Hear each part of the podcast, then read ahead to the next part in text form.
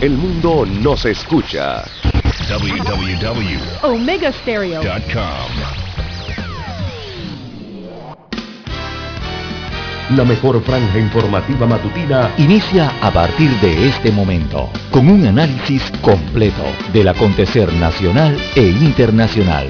Noticiero Omega Estéreo.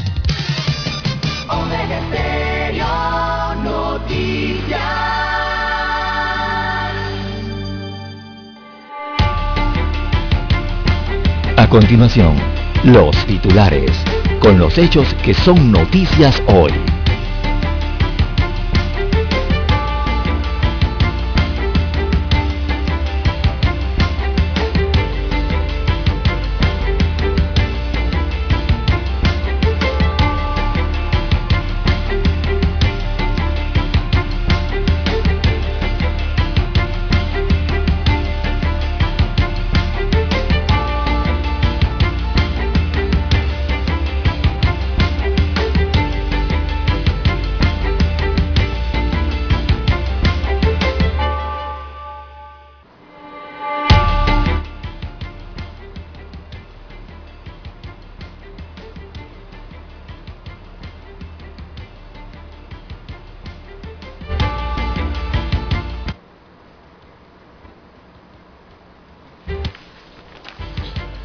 Rectora de la UNACHI, eh, se registran más irregularidades, destacan los principales títulos eh, para la mañana de hoy.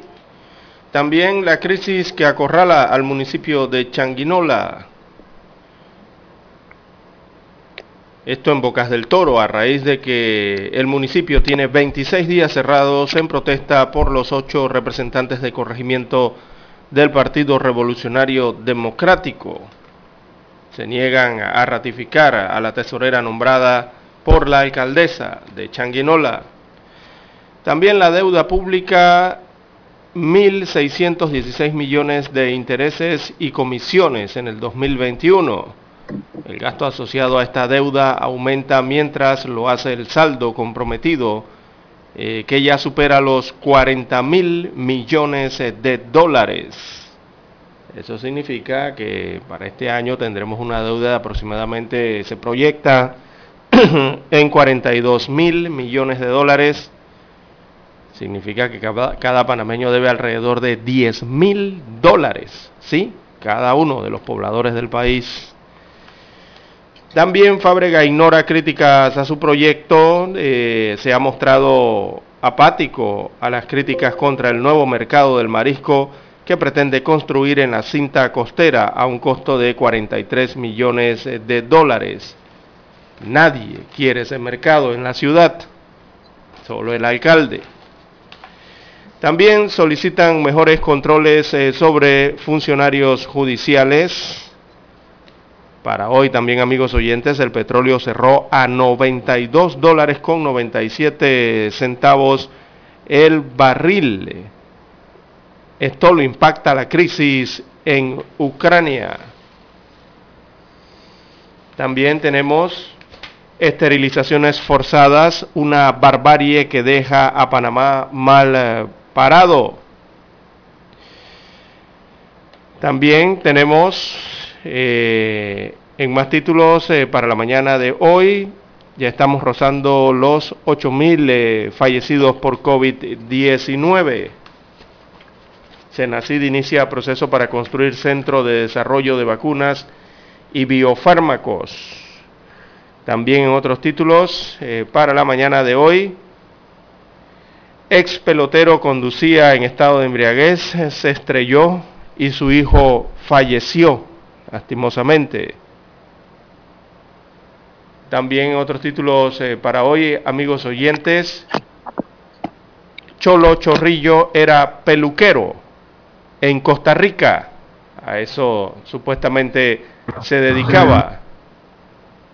También tenemos para hoy, ministro Francisco Sucre dice que debe mirar qué pasa con su salud. Se encuentra en los Estados Unidos de América realizándose chequeos médicos, también para una intervención quirúrgica. Bien, el 64% de los panameños se sienten inseguros según los últimos sondeos eh, de opinión y estudiantes de premedia y media inician el año escolar el 14 de marzo. A nivel eh, internacional, para el día de hoy, amigos oyentes, tenemos que la lucha interna por el poder eh, que complica al PP de España desató una guerra pública. También el gobierno de Rusia expulsa al número 2 de la Embajada de los Estados Unidos de América en Moscú. Precisamente en los Estados Unidos eh, de América hay una polémica. Justicia de Los Ángeles reconoce a tiendas de armas como un servicio esencial. Bien, amigos oyentes, estas y otras informaciones durante las dos horas del noticiero Omega Estéreo. Estos fueron nuestros titulares de hoy. En breve regresamos. 7.30 AM Infoanálisis, con entrevistas y análisis con los personajes que son noticia. La mejor franja informativa matutina está en los 107.3 FM de Omega Estéreo, cadena nacional. Omega Stereo tiene una nueva app. Descárgala en Play Store y App Store totalmente gratis. Escucha Omega Stereo las 24 horas donde estés con nuestra nueva app.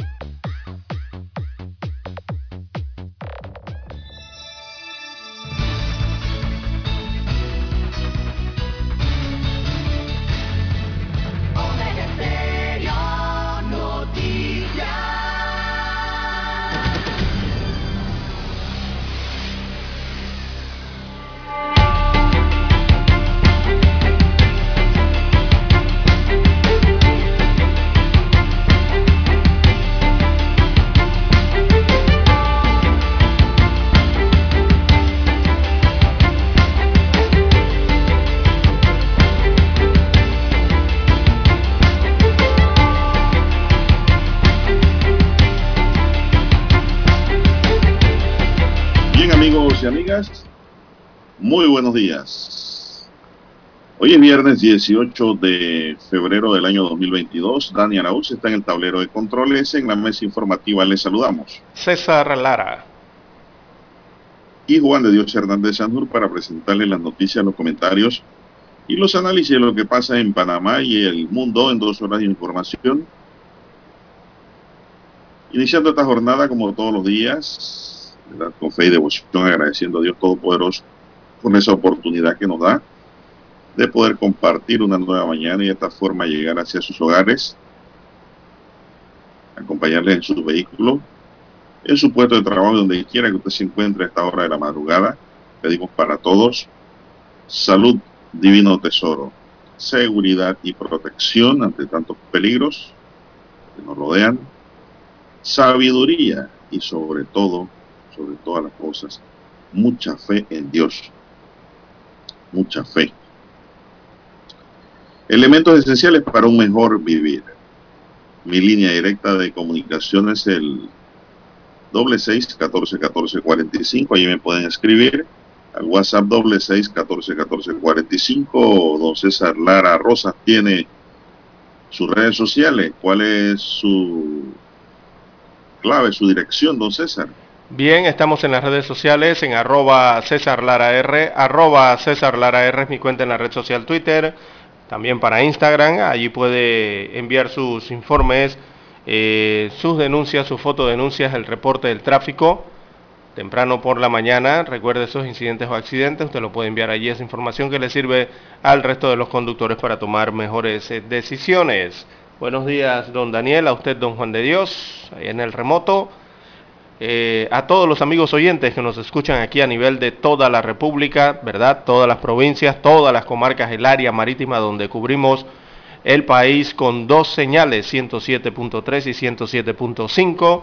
También la bienvenida a todos los amigos oyentes en omegaestereo.com, allí la cobertura es a nivel mundial. también los que ya han activado su aplicación, ¿sí? Para sus dispositivos móviles o sus celulares. Eh, si aún no la tiene, usted la puede descargar de eh, su tienda favorita de Android o iOS. Y también los muy buenos días a los amigos oyentes que nos sintonizan en su televisor. Omega Stereo llega a su televisor a través del canal 856 de Tigo, televisión pagada por cable a nivel nacional. Allí nos escucha en la comodidad de su hogar. ¿Cómo amanece para este viernes 18 eh, de febrero, don Juan de Dios? Bueno, bien, gracias. Muy bien, excelente. Gracias a Dios. Ahí le vamos. Bueno, don César, eh, vamos a iniciar de inmediato. Así es.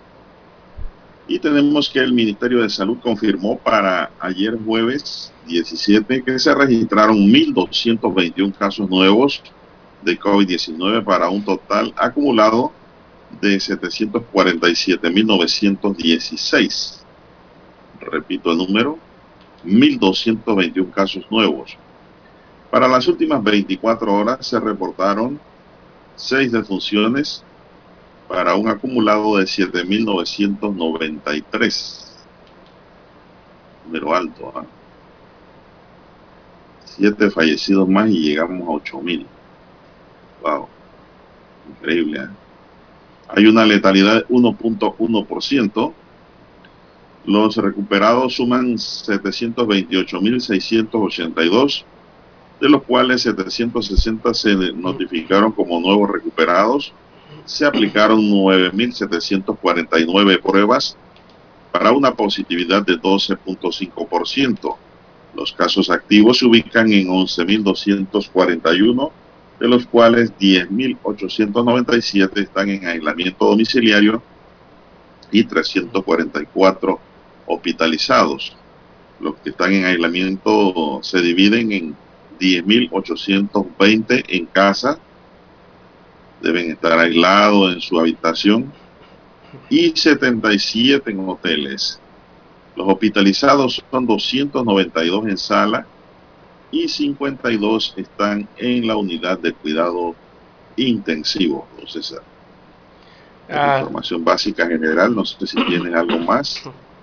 Así es, don Juan de Dios, 12, perdón, 12%, 12.5% es exactamente la positividad de las pruebas, 12.5% de esas 9.749 eh, registradas en las últimas 24 horas. De ellas entonces arrojó eh, estas 1.221 nuevos contagios o nuevos casos eh, de COVID-19 en el país. 12.5% es la positividad para el país. Sigue bajando la unidad de cuidados intensivos. importante eso. Y don Juan de Dios, la, sigue siendo la misma recomendación es seguir cuidándose, don Juan de Dios, y tratar de no caer entonces en esta enfermedad en lo más posible. Ya usted sabe cuál es el método para cuidarse y cuáles son eh, los instrumentos y las armas que usted tiene para defenderse de la COVID-19. Simplemente aplíquelos y de forma correcta. Eso es lo que hay que hacer. Bueno, y cuidarse. Hay que seguir usando la mascarilla la N95 preferiblemente y si es la sencilla usar la doble. Así es, y ponérsela bien puesta, don César. Nada de que... Sí, de que sale de su casa. En el cuello, en la barbilla, de lado. No, no, no, no, no. Póngasela bien puesta. Como debe ser. Exacto. Y... Acuérdese que si va en el transporte público tiene que usar su careta transparente y no se olviden siempre de cargar su poquito de alcohol allí. Eso no está de más. Hay que limpiarse las manos cuando usted lidia con dinero, toca dinero, toca papeles, agarra cualquier eh, objeto en un lugar público. Esto lo más probable es que usted tiene que limpiarse las manos. Tenga su botellita de alcohol ahí, que no está de más es preventivo, señoras y señores. Así es, hay que recordar que esta variante Omicron de la COVID... Lara. Sí, y, recuerde que la variante Omicron de, esta enfermedad eh, sobrevive más tiempo y sobrevive más tiempo en los plásticos y en la piel que otras variantes en comparación con las otras variantes.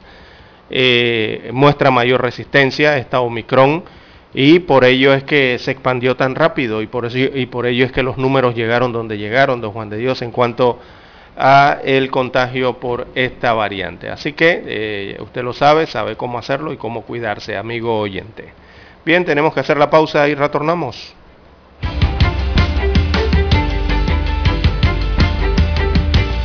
Noticiero Omega Estéreo. La mejor franja informativa matutina está en los 107.3 FM de Omega Estéreo. 5.30 AM. Noticiero Omega Estéreo. Presenta los hechos nacionales e internacionales más relevantes del día. 7.30 AM. Infoanálisis. Con entrevistas y análisis con los personajes que son noticia. De 8 y 30 a 9 y 30 de la mañana.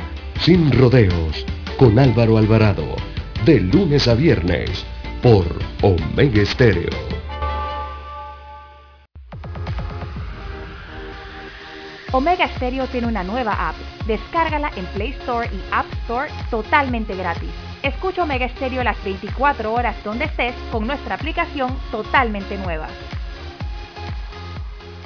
En centrales telefónicas del teléfono es tu mejor opción.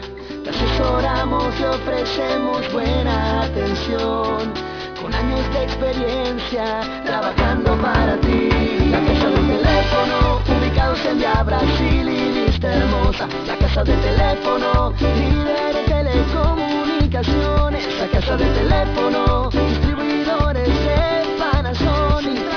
Ven a visitarnos del teléfono 229-0465 lsdtcorp.com Distribuidor autorizado Panasonic Para anunciarse en Omega Estéreo, marque el 269-2237. Con mucho gusto le brindaremos una atención profesional y personalizada. Su publicidad en Omega Estéreo. La escucharán de costa a costa y frontera a frontera. Contáctenos 269-2237. Gracias.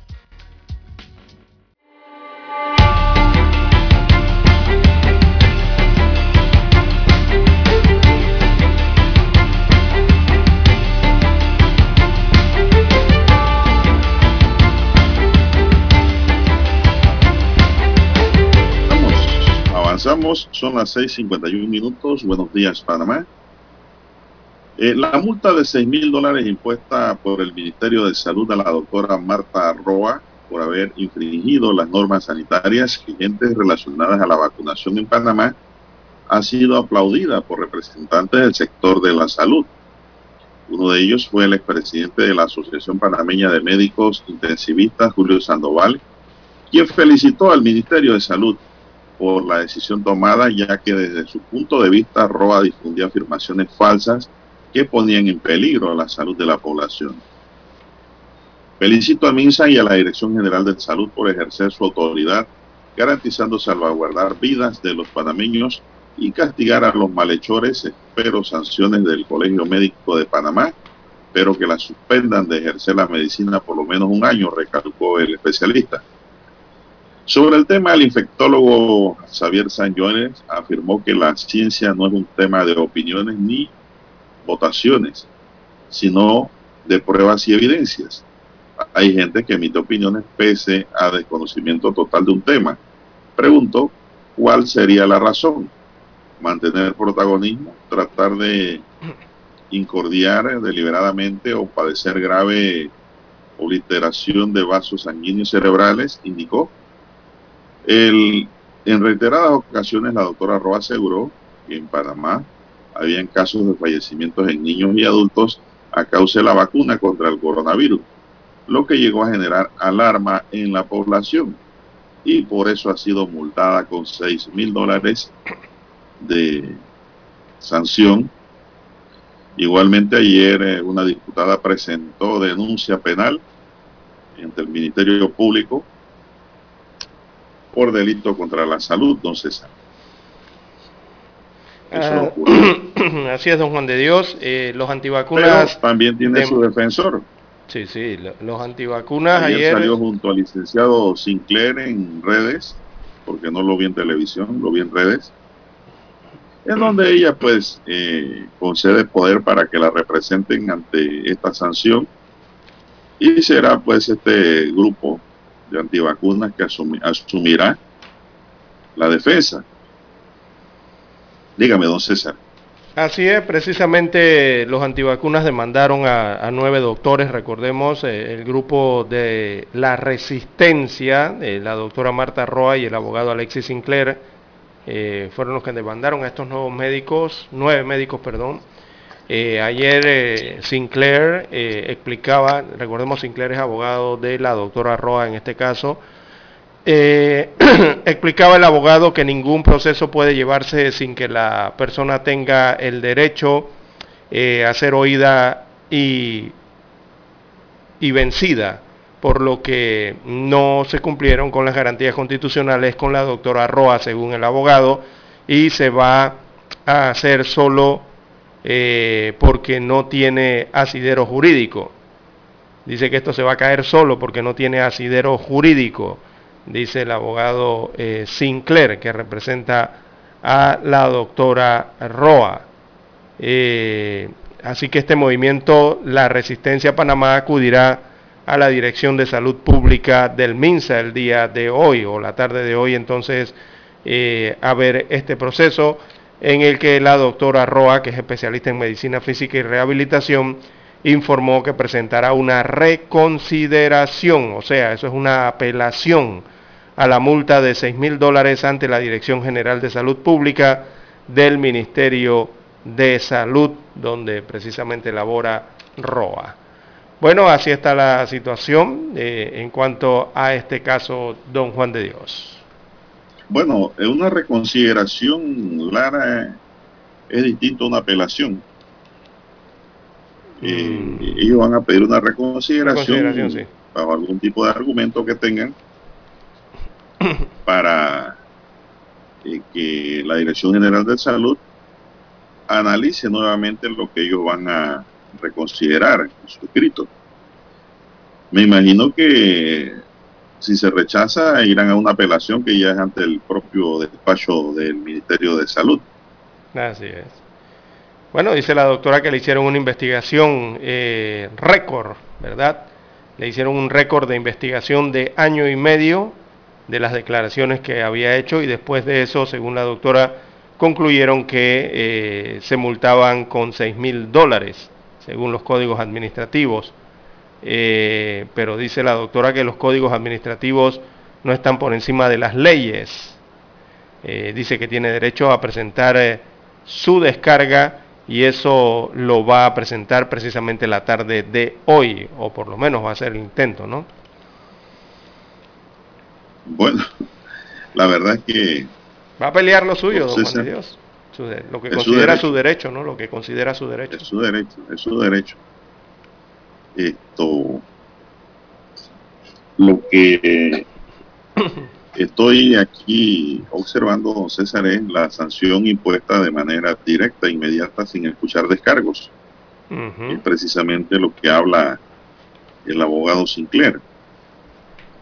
Es decir, que si a ti te abren una investigación, a ti te deben quitar, don César, y darte el derecho al descargo. Luego del descargo, ¿no? Entonces viene la decisión. Pero parece ser como que no ha habido derecho a descargo. Aquí ha sido una sanción de ejecución instantánea. Eso es un tema de debate que hay que mirarlo detenidamente. Así es.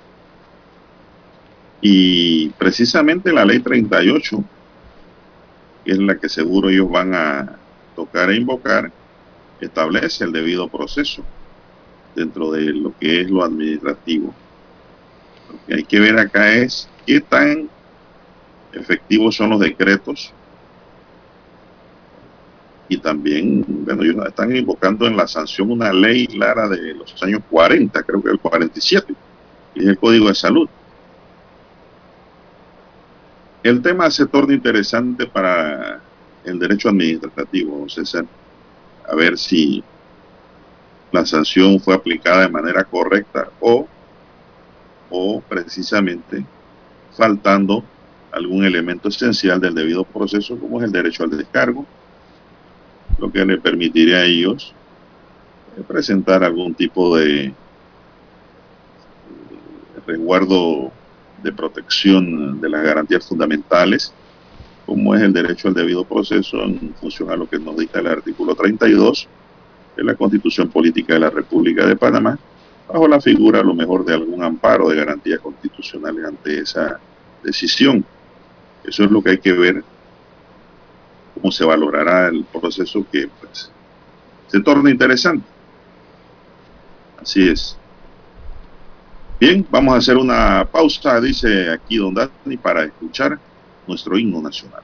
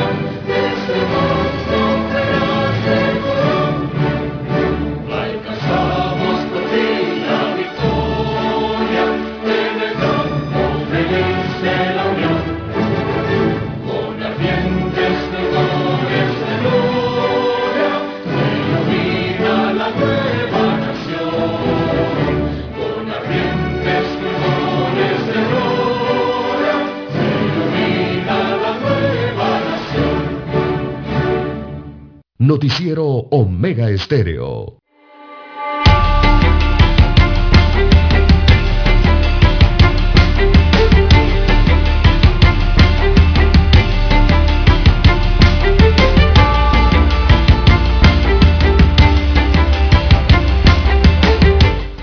Bien, las seis cuatro, seis cuatro minutos de la mañana en todo el territorio nacional. Bien, hay cuatro investigaciones abiertas eh, por las esterilizaciones. Este tema que ha cobrado eh, importancia en, en la opinión pública y en las noticias nacionales es este tema de las supuestas esterilizaciones forzadas a indígenas en la comarca Nave Buglé. Ahora es blanco de cuatro investigaciones este tema lo está investigando ahora una comisión legislativa, lo está investigando la Defensoría del Pueblo lo está investigando eh, el Ministerio Público y también el Ministerio de Salud del país. Eh, veamos el MINSA, vamos a arrancar por el MINSA. El MINSA anunció que inició una investigación relacionada a estos supuestos procedimientos quirúrgicos de salpingectomía en instalaciones sin el debido consentimiento de los pacientes, al tiempo que se solicitó informes a las regionales de salud, tanto de la comarca Nave Buglé como de la provincia de Bocas del Toro, que son las áreas donde se está denunciando. Eh, dice el MINSA que la ley 68 del 20 de noviembre del año 2003, que regula los derechos y obligaciones de los pacientes, establece que el personal de salud debe informar, ¿verdad? Debe informar al paciente sobre el procedimiento quirúrgico que se le efectuará y éste debe firmar un consentimiento informado. En caso de que no lo firme, no se puede proceder con la intervención quirúrgica, según dice el MINSA. Así que el resultado de los informes es el siguiente. En la región de salud eh, comarcal Nave Buglé, en los últimos años no se practica ningún programa de esterilización a la población femenina, dice el MINSA. En cuanto a la región de salud de Bocas del Toro, e informan que el Hospital Guillermo Sánchez, según requerimientos establecidos, se efectúan salpingectomías de manera selectiva los viernes por la tarde y los sábados en la mañana, mientras que en el Hospital de San Félix no se practican salpingectomías. Por otra parte, en el Hospital Luis Chicho Fábrega, este hospital queda en Santiago, provincia de Veraguas, actualmente este procedimiento está suspendido. Así que es lo que dice el Ministerio de Salud en cuanto a lo que se investiga a la esterilización eh, supuestamente forzada de eh, mujeres en la comarca Nave Buglé. Bien, en cuanto, esa es la primera investigación. Es, estas denuncias se generaron producto de un encontronazo que hubo entre dos diputadas en una comisión legislativa, eh, precisamente en el órgano legislativo. Bien, Producto de eso, entonces, eh, la diputada Kaira Harding presentó el día de ayer ante el Ministerio Público, es la segunda investigación, una denuncia formal para que se investiguen supuestas esterilizaciones ilegales. De paso, aprovechó la diputada Harding para arremeter contra la diputada suplente Walkiria Chandler, que es la que denunció esto en la Asamblea Nacional, asegurando que lo que hace Chandler, según Harding, es un show mediático con supuestas aspiraciones de lograr una candidatura a diputada principal, según dijo Harding el día de ayer. Abro comillas, le cito a la vicepresidenta de la Asamblea. Yo no soy una mujer de show, sino de acciones positivas, dijo Harding. Hoy vengo aquí esta mañana a presentar una noticia criminis, por eso se lo estoy explicando si yo conozco de un hecho el cual puede convertirse en un hecho delictivo o criminal, tengo que venir a denunciarlo, cierro comillas, fue lo que dijo Harding ayer en la avenida Perú, allí donde se encuentra el Ministerio Público. Explicó que como se enteró del caso hace dos días, fue a presentarlo al procurador para que realice las investigaciones pertinentes y que paguen los que resulten responsables. Eh, que se esterilice a nuestras mujeres sin su consentimiento es un hecho grave porque es violatorio a nuestros derechos humanos. Entonces, frente a este hecho, yo vengo a presentar esto, según manifestó Harding. Así que argumentó que el que la diputada suplente Walkiria Chandler hiciera los señalamientos sobre el posible hecho delictivo en medio de una sesión de la Comisión de la Mujer de la Asamblea Nacional estuvo fuera de lugar, según eh, Harding. Eh, en ese caso, recordemos que Chandler tocó el asunto cuando se realizaba un cuestionario a la viceministra de Salud, Ivette Berrío, sobre otro tema de salud, lo que no fue para nada bien recibido en ese momento por la diputada Kaira Harding. Así que recordemos que el pasado martes eh, esta diputada suplente trató de conversar en el momento, según Harding, no adecuado, violando el reglamento de la Asamblea Nacional. Interviene en tres ocasiones para llamar al orden como corresponde porque yo era presidenta de la comisión en ese momento. ella, eh, refiriéndose a Chandler, denunció ante los medios de comunicación de manera informal y ha estado en una campaña en diferentes medios de comunicación porque es una diputada suplente con intención de ser diputada principal, dice Harding, y se ha convertido en vocera de cualquier tema para hacer show mediático, buscando ser principal, según remachó Kaira Harding. Así que está en su derecho, según dice la vicepresidenta de la Asamblea, pero creo que debemos ser responsables. Bueno, la Defensoría del Pueblo también reaccionó sobre las presuntas esterilizaciones ilegales y aseguró que realizarán una investigación.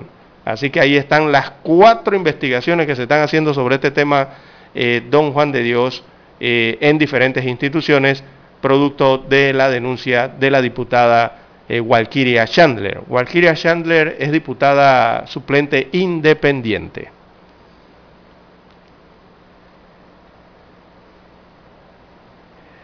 Bien, eh, adelante. Bueno, habrá que investigar, ¿no? Pero si el Ministerio de Salud dice, la ministra encargada, Ivette Berrío, dice que no existe ninguna denuncia sobre esterilizaciones involuntarias hasta ahora. Esa es la información que ellos manejan. Por eso es que dije ayer que eso es un tema que debe investigar el Ministerio Público porque realmente lo que se iba a formar en la asamblea el día en que fue la viceministra a responder preguntas sobre la, la lesmaniasis. Que es otro problema serio también. Eh, la forma en cómo Hardy, Harding paró el, eh, el encuentro allí, tal vez no fue, la no fue el mejor, pero eso no deja de manifestar que ella tiene la razón. Eso tiene un procedimiento, Lara, cuando se cita a un funcionario, a un ministro. Inclusive se le envían las preguntas con antelación para que vaya preparado a responder lo que se le va a preguntar. Pero no olvidemos que las preguntas originan repreguntas. Allí es donde actúan los diputados pero apegado al tema que se aborda. Aquí de ahí brincaron a esto y César eh, no es lo correcto. Lamentablemente, no es lo correcto. Brincaron de un tema a otro y por eso la diputada Hardy paró el debate, el tema. Tal vez no lo hizo de la mejor manera, pero ella explicó por qué. Y así mismo es. Eh, aquí dijimos en esta mesa de que, bueno, si hay denuncias, hay documentación de la comisión, presenten la denuncia ante el Ministerio Público. Así es. Y no se queden con la información. Recordemos que los funcionarios están obligados por el propio Código Procesal Penal, por el Código Penal y por la propia constitución política a denunciar el delito cuando tenga conocimiento de ello en el ejercicio de sus funciones. Si el funcionario no lo denuncia Lara, también comete un delito. Entonces, se han ido al camino donde dijimos nosotros que tenían que ir. Por constitución y ley, el Ministerio Público es el llamado a perseguir el delito dentro de lo que es la acción penal para determinar, uno, la existencia del delito y dos, establecer quiénes son los vinculados a ese delito. Así es. A ver qué dice el Ministerio Público. Eh, a lo mejor eh, las indígenas no denunciaron donde tenían que denunciar porque no sabían, ¿no? Lo más probable. Pero si los miembros de la Asamblea de la Subcomisión sabían de que hay una denuncia formal, bueno, darle traslado al Ministerio Público. Recordemos que son áreas de difícil acceso también, ¿no? Claro, para que se investigue. No es que estemos a favor de actos que no deben, no, eh, no son correctos y que no deben ocurrir. Claro que hay que investigar. Si una mujer no se quiere, Clara, esterilizar no se puede hacer por la fuerza ni a su espalda.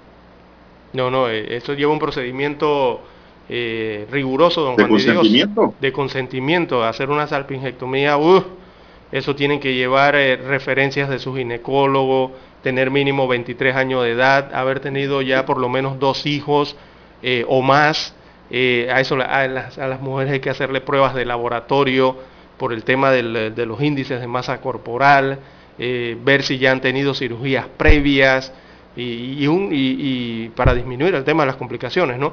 Y una cantidad de, de puntos que tienen que cumplir, ¿no? Como protocolo para poder ser operadas de salpingectomía. Eso no, eso no es tan, tan, tan fácil, ¿no? Eh, y sobre todo el consentimiento, que es lo principal, eh, firmado, ¿no? Por parte de ellas, de las pacientes. Bueno, eh, esperemos entonces saber a qué resultan estas investigaciones. Vamos con Don Dani y la pausa. En Omega Estéreo estamos evolucionando para ti. Te acompañamos en tu auto, en tu oficina, en tu hogar y ahora en cualquier dispositivo móvil. No importa dónde te encuentres, siempre te acompañamos con la mejor programación. Omega Estéreo. Primera cadena nacional simultánea 24 horas.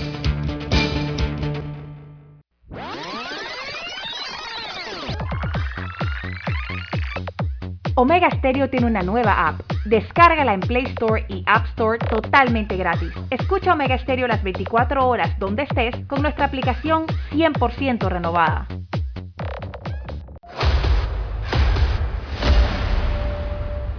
Desde los estudios de Omega Estéreo, establecemos contacto vía satélite con la voz de América. Desde Washington, presentamos el reportaje internacional.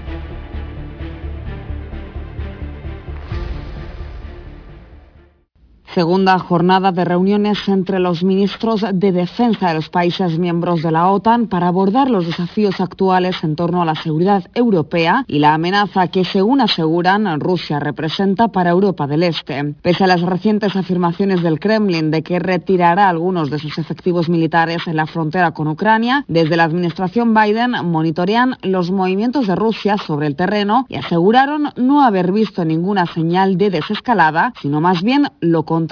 El portavoz del Departamento de Estado, Ned Price, dijo. En las últimas semanas e incluso en los últimos días más fuerzas rusas, no menos, están en la frontera y se están moviendo preocupantemente hacia posiciones de combate.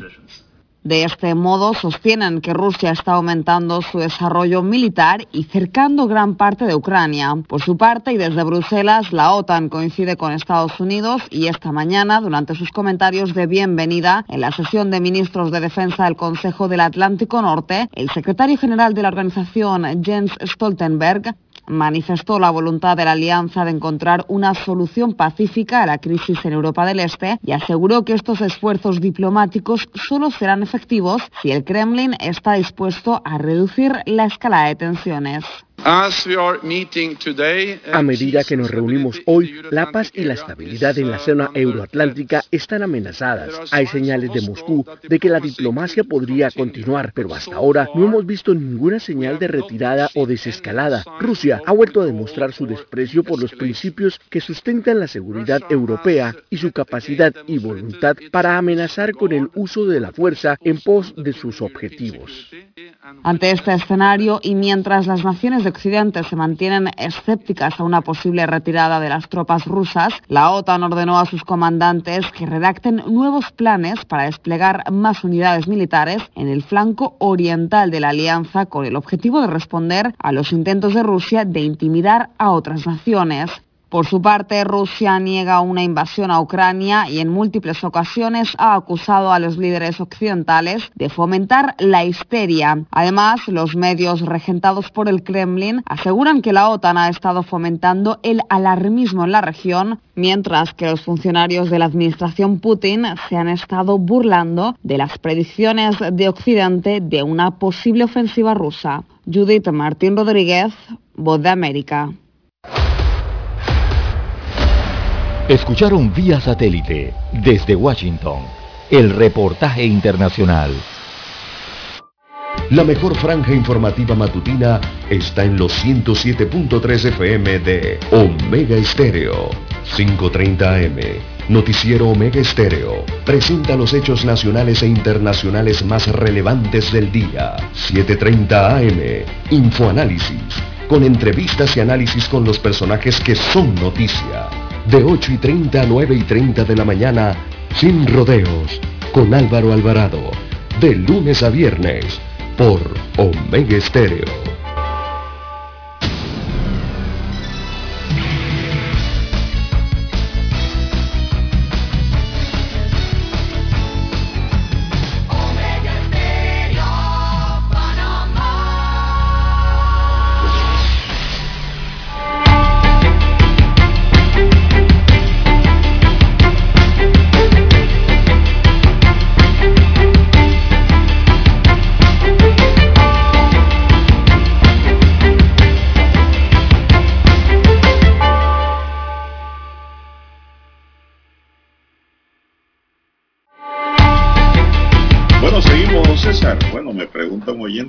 Dice don César y Juan de Dios. ¿Dónde puedo encontrar eso de que los funcionarios están obligados a denunciar el delito, don César? Eso es básico. ¿Cómo? Es básico para los funcionarios, ¿no? sí, es una obligación, don César. Bueno, vamos a buscárselo aquí rapidito. Eh, vamos a empezar en orden para hacer un poquito de docencia. El artículo 18 de la Constitución Política de la República de Panamá, y anótelo por allí, y más si son funcionarios, dice los particulares solo son responsables ante las autoridades por infracción de la Constitución o de la ley. Los servidores públicos lo son por esa misma causa y también por extralimitación de funciones o por omisión en el ejercicio de estas, don César. Es una obligación de denunciar el delito, don César. Así es. Y tenemos también que el Código Procesal Penal recoge esa misma línea de pensamiento y dice tienen obligación de denunciar acerca de los delitos de acción pública que en el ejercicio de sus funciones o en ocasión de estas lleguen a su conocimiento los funcionarios públicos en los hechos que conozcan en ejercicio de sus funciones. Bueno, los diputados conocieron, bueno, ahora presentaron una denuncia, debieron presentarla anteriormente, don César. Y entonces, ¿qué pasa si el funcionario no denuncia? Cae en un delito, como dije hace un momento, que se llama encubrimiento.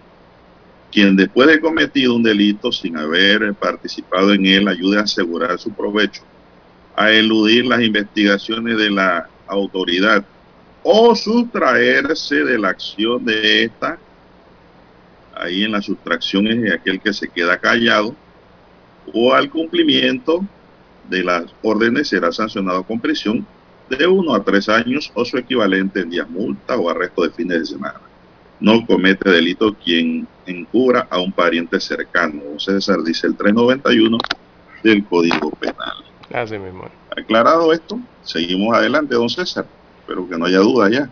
Así es. Artículo 83, artículo del Código, artículo 18 de la Constitución, incluso en, los códigos de ética también está esto, en diversos códigos, eh, estos de ética que tienen todas las instituciones, todo eso está contemplado allí, ¿no? Incluido, perdón, allí, de denunciar eh, los supuestos actos eh, que sean delictivos de los que tuvieran conocimiento, ¿no? En medio de sus funciones. Eso es una obligación, la palabra es obligación, como usted lo utiliza bien allí, don Juan de Dios. La obligación, los servidores públicos están obligados a denunciar el delito. Bien, las 6.24, 6.24 minutos de la mañana en todo el territorio nacional. Y ya que hablamos de los servidores públicos, don Juan de Dios, o funcionarios como le conocemos en Panamá, bueno, eh, funcionaria filmada teniendo relaciones íntimas en el INADE, tras el escándalo, evita ser destituida. esta funcionaria sigue eh, en la planilla, sigue cobrando y eh, no ha sido destituida del INADE. Esto lo ha revelado el propio director de la institución, Virgilio Sosa, tras un video que se ha convertido en viral en las redes sociales. Así que la funcionaria que fue filmada eh, sosteniendo relaciones sexuales dentro de un depósito del Instituto Nacional de Formación Profesional y Capacitación para el Desarrollo Humano, por sus siglas INADE, aún se mantiene vinculada a la institución y cobrando su salario, pues ha presentado recursos para evitar ser destituida. Así lo reveló el director del INADE, Sousa, perdón, Sousa es el apellido correcto, explicó que la trabajadora está desvinculada del cargo pero presenta incapacidades que todavía la ligan y le permiten seguir recibiendo su salario. Aclaró que tras el escándalo procedieron a la desvinculación de la institución de los tres servidores involucrados en ese bochornoso hecho. Así que los dos varones, veamos la situación, los dos varones, incluyendo el que filmó eh, aquel video, eh, presentaron su renuncia inmediata. Ellos presentaron su renuncia. Sin embargo, la dama, que también fue parte de la situación aquella que se dio en un depósito de la institución, ha presentado algunos recursos para todavía mantenerse dentro de la institución. Dice Sousa, nosotros hemos tomado algunas acciones de recursos humanos porque ya se le desvinculó, eh, perdón, ya se le venció su incapacidad. Así lo manifestó el director o titular de esta institución, argumentando que han sido respetuosos del proceso. Luego de aquel video escandaloso se, hizo viral, recordemos, Sousa indicó que rechazaban la conducta indecorosa de los funcionarios involucrados y daban inicio a una investigación para desvincularlos de la institución. Eh, bueno, es que los funcionarios deben estar eh, apegados a los valores, ¿no? Sobre todo del servidor eh, público. Pero eh, la, funcionaria o la servidora pública había presentado entonces una serie de recursos. Aquí eh, se entiende para mantenerse vinculada a la institución. Ella sigue cobrando y en el proceso interpone estos recursos para evitar ser destituida. Bueno, lo que hablábamos al inicio del programa, don César, el debido proceso. Ha presentado sus recursos y mientras no se eh, resuelva el último recurso, pues ella se va a mantener allí porque estos recursos son eh, lo que le permite mantenerse vinculada a la institución. Eso ya es una decisión de ella, porque también ella pudo haberse ido y no volver más. Como lo hicieron los otros dos. En función del escándalo. Sin embargo, pues ella está ahí, está como el tábano. Quiere mantenerse en su institución, en realidad. Porque lo que ella estaba haciendo no es un delito, Lara. ¿Yo? Ajá. Bueno, eso entre comillas lo digo también. Porque eso es discutible, ¿no? Pero sí es un acto inmoral que es sancionado por el código de ética de los funcionarios. Y eso que digo que es debatible, don César, eh, lo digo porque muchos dirán no, pero es que si ocupa su tiempo de trabajo haciendo esas cositas, eso está utilizando mal el tiempo y es un peculado de uso, porque debe estar haciendo otras cosas. Bueno, el peculado de uso es un delito. Pero te pueden argumentar, no, ya lo hacía en su momento de recreo, en su momento de almuerzo o a la salida. Entonces digo, es debatible.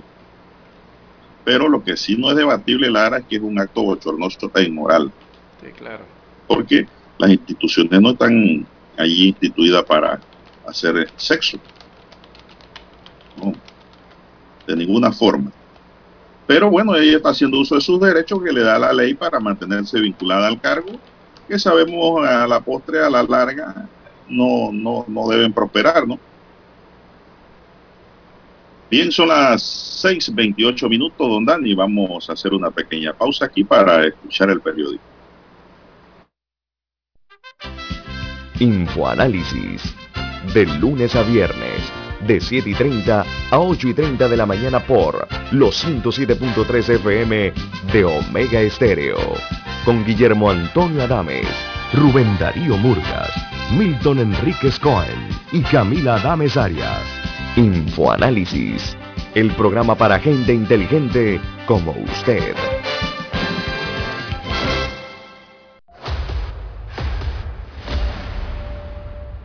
Desde los estudios de Omega Estéreo, establecemos contacto vía satélite con la voz de América. Desde Washington, presentamos el reportaje internacional.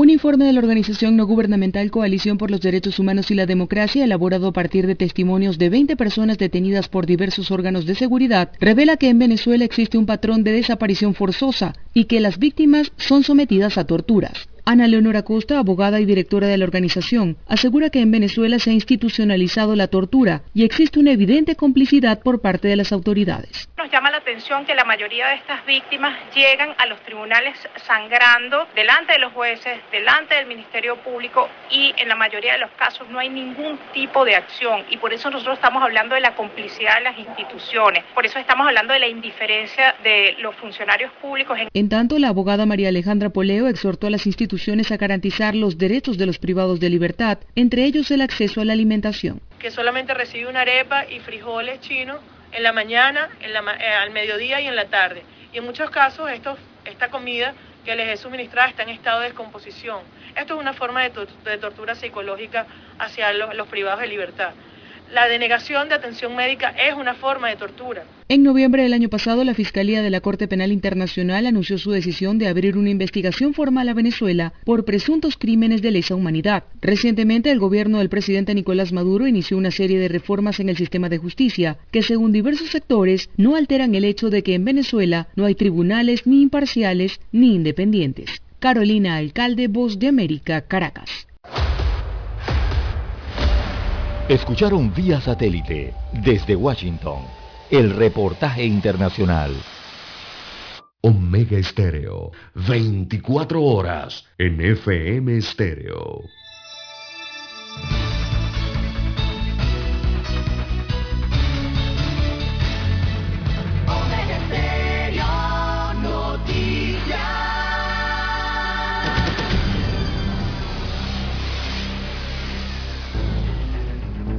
Las noticias impresas en tinta sobre papel. Con ustedes.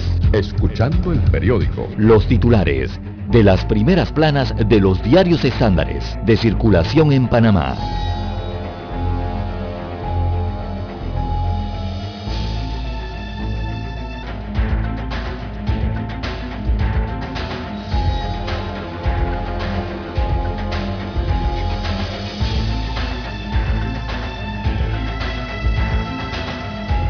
Bien, vamos a iniciar con el diario La Estrella de Panamá.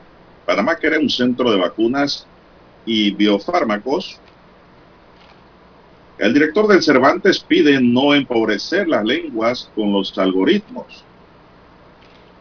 Las zonas marino-costera y las amenazas por la contaminación de los ríos. Los costos de los medicamentos y el unísono reclamos ciudadanos son titulares para hoy del diario La Estrella de Panamá.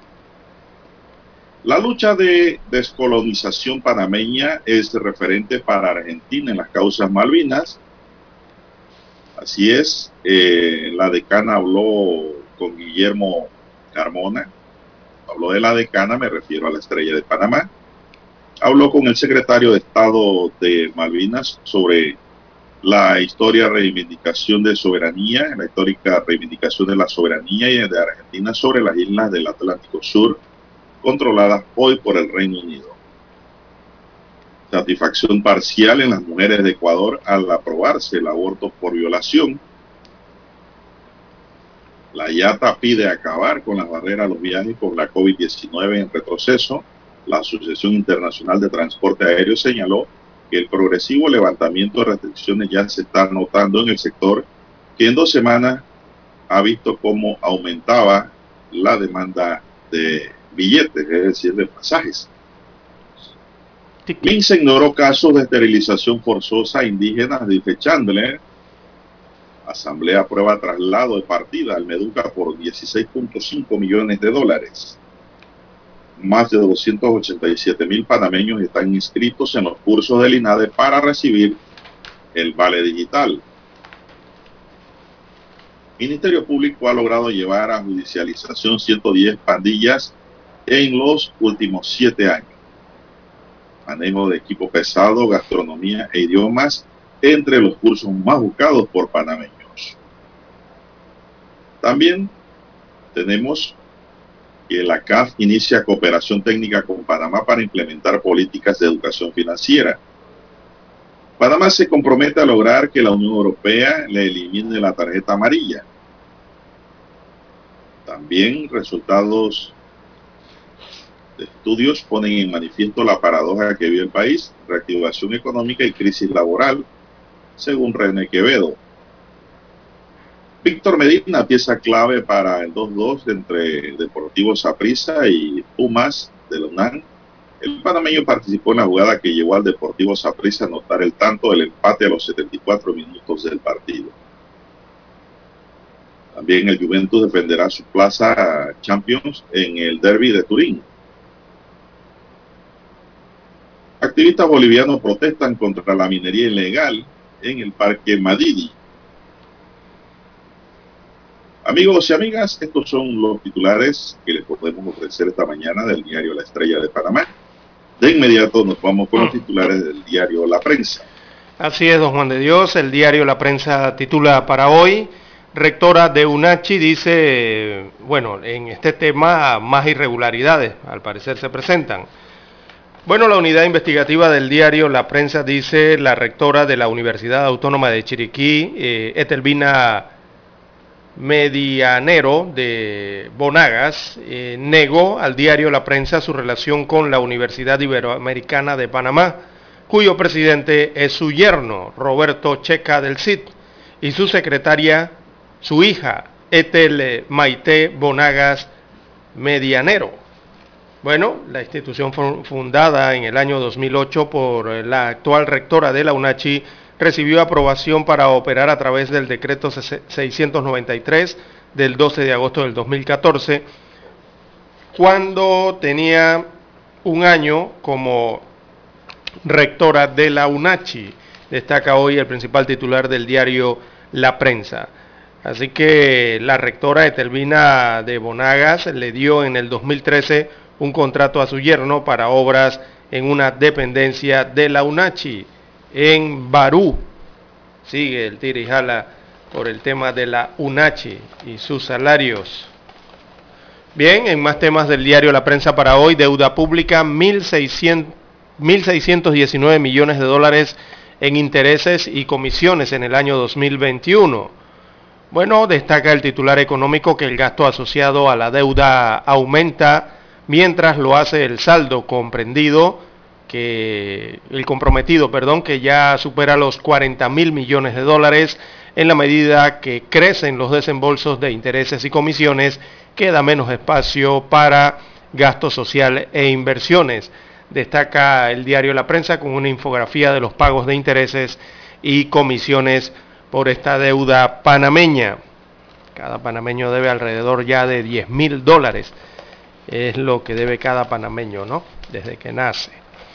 Bien, en más títulos del diario La Prensa para hoy, la crisis que acorrala al municipio de Changuinola es un tema de gobernabilidad. Una crisis sin precedentes vive el municipio de Changuinola en la provincia de Bocas del Toro a raíz de que el municipio tiene 26 días cerrado en protesta porque los ocho representantes de corregimiento del Partido Revolucionario Democrático se niegan a ratificar a la tesorera nombrada por la alcaldesa Jessica Romero.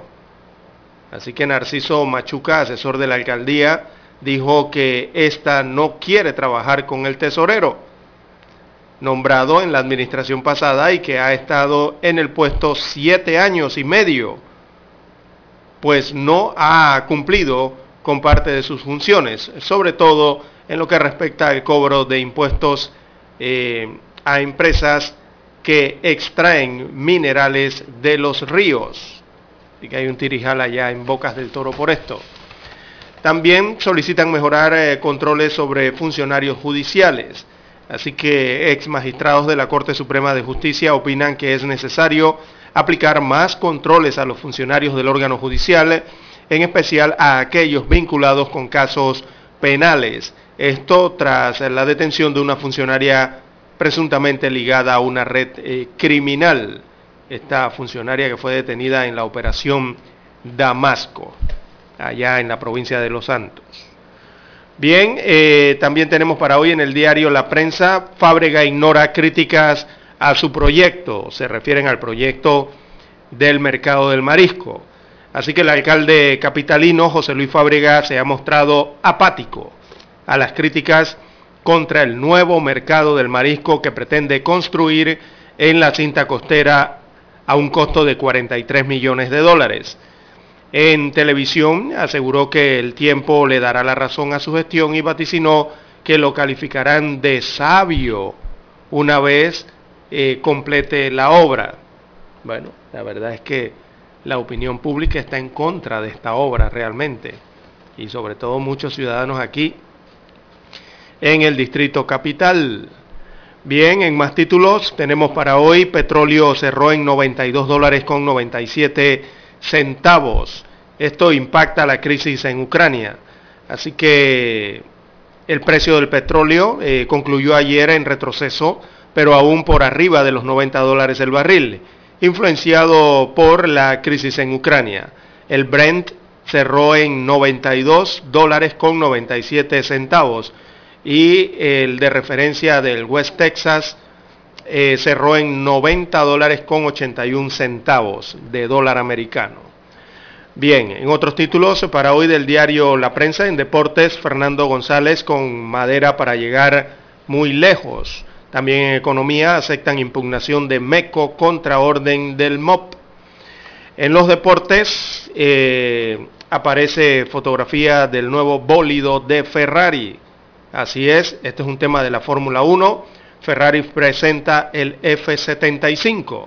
Así que titulan la fotografía En busca de la gloria. Y llevan rato buscándola. Así que la última vez que la escudería Ferrari logró un triunfo en la Fórmula 1 fue en el año 2019.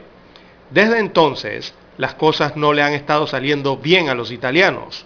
Este año, sin embargo, esperando ser más competitiva, y estar a, la par del equipo Red Bull, del neerlandés Mark Verstappen y el mexicano Checo Pérez, y también al nivel de Mercedes, de los dos británicos Lewis Hamilton o Lewis Hamilton y Russell, entonces la escudería eh, italiana le apuesta a un nuevo monoplaza, el F1-75, que presentó ayer Así que los pilotos Charles Leclerc y Carlos Sainz Jr., eh, aquí un monegasco y un español, entonces se encargarán de probarlo durante la temporada 2022. Así que se muestra allí brillante y hermoso este nuevo monoplaza del deporte allí de la velocidad.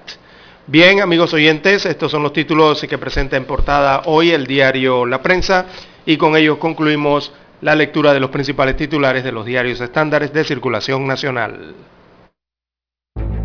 Hasta aquí, escuchando el periódico. Las noticias de primera plana, impresas en tinta sobre papel.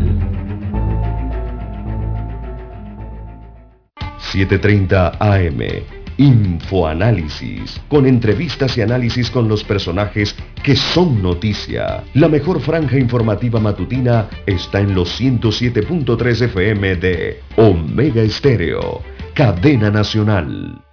Para anunciarse en Omega Estéreo, marque el 269-2237. Con mucho gusto le brindaremos una atención profesional y personalizada. Su publicidad en Omega Estéreo la escucharán de costa a costa y frontera a frontera. Contáctenos 269-2237. Gracias.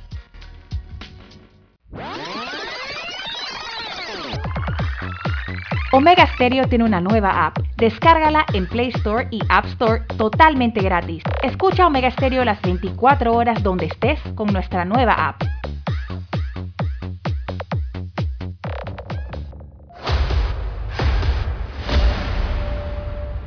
Desde los estudios de Omega Estéreo, establecemos contacto vía satélite con la voz de América. Desde Washington, presentamos el reportaje internacional.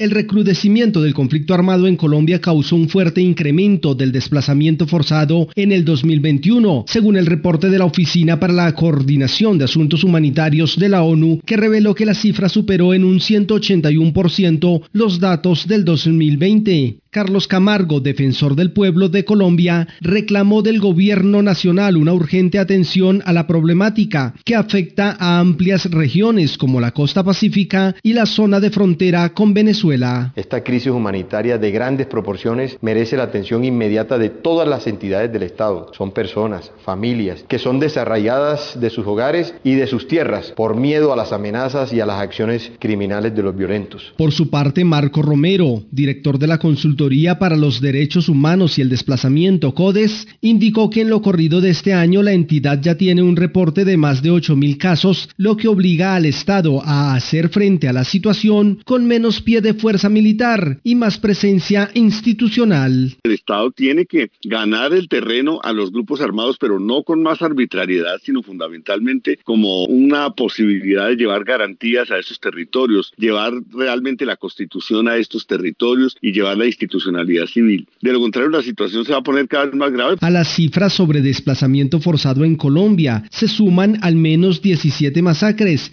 y 15 líderes sociales asesinados en el transcurso del 2022, así como miles de personas confinadas por la presión de los grupos armados ilegales. Manuel Arias Naranjo, Voz de América, Colombia. Escucharon vía satélite desde Washington el reportaje internacional. La mejor franja informativa matutina está en los 107.3 FM de Omega Estéreo, 530 AM. Noticiero Omega Estéreo presenta los hechos nacionales e internacionales más relevantes del día. 730 AM. Infoanálisis. Con entrevistas y análisis con los personajes que son noticia. De 8 y 30 a 9 y 30 de la mañana sin rodeos, con Álvaro Alvarado, de lunes a viernes, por Omega Estéreo. Es momento de adentrarnos al mar de la información. Este es el resultado de nuestra navegación por las noticias internacionales más importantes en este momento.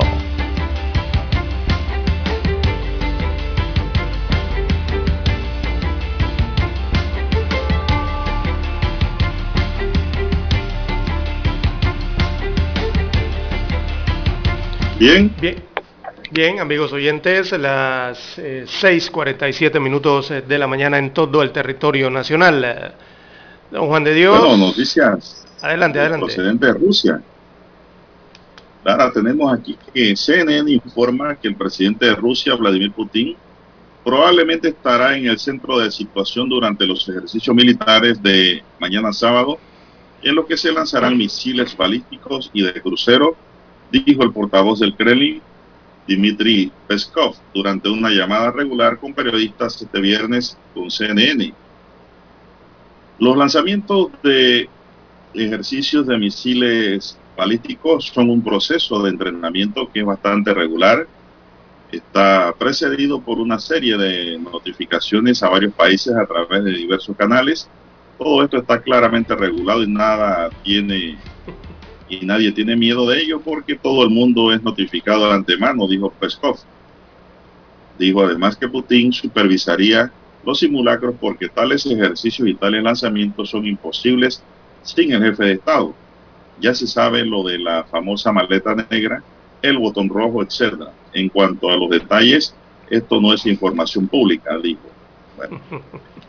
Continúan los ejercicios allá cerca de Ucrania. Todo eso está regulado, don Juan de Dios, y es como, como uno viene pensando ¿no? desde hace varias semanas que estalló este, este conflicto que, como lo decíamos hace semanas, es una guerra más fría que lo frío que todavía se mantiene el territorio allí entre Ucrania y Rusia, ¿no? Porque están en medio del invierno y, se ve eh, con la tecnología cómo se ve cómo se movilizan durante los simulacros en el campo de entrenamiento los tanques, los efectivos rusos, del otro lado los ucranianos. Eh, digo, esto es una guerra que parece más fría que otra cosa, y como le, he dicho, ¿no? Ahí van a apostar a todo esto, eh, a, todo este equipo y personal militar y no se van a tirar ni siquiera las colillas de cigarrillo eh, que están allí utilizando para calentarse, ¿no? Del frío invierno. Y bueno, mira lo que ha dicho el ministro eh, de Defensa de Ucrania, que se llama Oleski Resnikov eh, este ministro afirmó hoy que la posibilidad de una invasión de Rusia a gran escala de Ucrania es baja, pese a las advertencias de Estados Unidos de América y de otros países occidentales de un eventual ataque en días. Ya con lo que usted ha leído, eh, eh, mucho más baja la cosa. Así que dicen los ucranianos que no minimizamos la amenaza de ninguna manera, pero un eh, pero aún estimamos baja la posibilidad de una escalada de envergadura, según afirmó Reznikov durante una intervención en Rada Suprema. La Rada Suprema viene siendo el Parlamento allá en Ucrania, ¿no? Eso lo ha dicho temprano en la mañana también, hora allá del continente europeo. Así que sí, este tira y jala, ¿no? Más bien a nivel diplomático entre de Rusia y realmente los Estados Unidos de América, porque ahí es donde está el, el pulseo. Y ese pulseo se ha ido al campo diplomático, don Juan de Dios, porque el gobierno de Rusia ayer expulsó al número 2 de la Embajada de los Estados Unidos de América en Moscú. Y eh, Washington eh, señala desde su territorio acá en continente americano eh, que ellos aseguran que están evaluando una respuesta y la respuesta también sería la expulsión de Bart Gorman en medio de la crisis por la concentración militar rusa en la frontera con Ucrania. Así que ellos mueven sus fichas allá en la parte diplomática también, ¿no? Bueno, así está la situación de, esta tensa situación en Ucrania. Bueno, mientras mañana Putin estará supervisando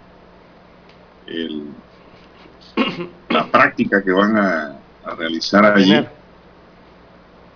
Según un comunicado de la oficina del primer ministro de Canadá, el presidente Joe Biden organizará mañana una llamada con los líderes de Canadá, Francia, Alemania, Italia, Polonia, Rumania, el Reino Unido, la Unión Europea y la OTAN para tratar la actual crisis de Ucrania. Es decir, ellos pues, consideran que el peligro está latente a pesar de que Putin ha dicho que ya va, van a una retirada, que eran ejercicios militares que estaban ocurriendo allí. Bueno, Biden tampoco está comiendo del cuento. Biden tiene sus dudas. Y mañana tendrán una reunión estos líderes, una reunión virtual para tratar el tema. Mire cómo ha cambiado el mundo, don César. Antes tenían que reunirse físicamente. Y ahora es por Zoom. Ahora es virtual, por Zoom. O sabrá Dios qué otra tecnología ya tienen que a lo mejor es mejor que Zoom. y esto, ¿no? Más seguras. Llamadas más seguras por satélite, supongo. Sí, claro. Bueno, son las 6.52 minutos en su noticiero Megesterio, el primero con las últimas. más tiene don César allá porque hay una cosa aquí bastante insólita que me llama la atención, don César, y es que hoy el diario El Siglo dice que anulan bautizo porque el sacerdote usó palabras erróneas por 20 años en estas ceremonias. Me entristece saber que he realizado bautismo inválido a lo largo de mi ministerio, lamentó el sacerdote. Un sacerdote católico bautizó erróneamente a feligreses durante 20 años utilizando la palabra equivocada, lo que anuló todos los procedimientos religiosos que realizó en ese tiempo. Así lo reportó Univisión en la página web. El portal relata que Tomás Olsted, obispo de la diócesis de Phoenix, explicó que Andrés Arango utilizó la palabra nosotros en lugar de yo durante el procedimiento sacramental. Arango, sacerdote que comenzó su carrera en el año 1995, decía, nosotros te bautizamos en el nombre del Padre y del Hijo y del Espíritu Santo, cuando debió haber dicho, yo te bautizo en el nombre del Padre, del Hijo y del Espíritu Santo. El problema de usar nosotros es que no es la comunidad la que bautiza a una persona, sino que es Cristo y solo Él quien preside todos los sacramentos, por lo que es Cristo Jesús quien bautiza, aseguró el obispo. Usted destacó que la Congregación para la Doctrina de la Fe del Vaticano en 2020 aseguró que cuando se confiere un bautismo con la fórmula nosotros te bautizamos, el sacramento no es válido, por lo que las personas deben bautizarse nuevamente, imagínense. Ah, por su parte, Arango lamentó el error, me entristece saber que he realizado, bautizamos inválidos a lo largo de mi ministerio como sacerdote usando regularmente una fórmula incorrecta. Oh. Lamento profundamente mi error y como esto ha afectado a numerosas personas en su parroquia y en otros lugares. Entonces, usted esta noticia. Oiga, a llamarlos a todos para que se vuelvan a bautizar. Entonces, tiene que... No, hombre, ¿qué va? Tiene, digo, la parroquia evidentemente tiene todos los registros, ¿no? Pero Sí. bueno, eso, el derecho canónico allí establece con claridad cómo debe ser todo eso, ¿no? Y, y las palabras correctas también eh, en la iglesia está establecido, porque eso es una responsabilidad. Recordemos que eh, estamos hablando allí de uno de los de las funciones principales de la iglesia, ¿no? Sobre la cual está basada. Esa es una de ellas, el bautismo. Es muy importante para la iglesia católica eh, eh, ese precepto también, ¿no? Sí, porque es Cristo quien bautiza a través del sacerdote Exacto, sí.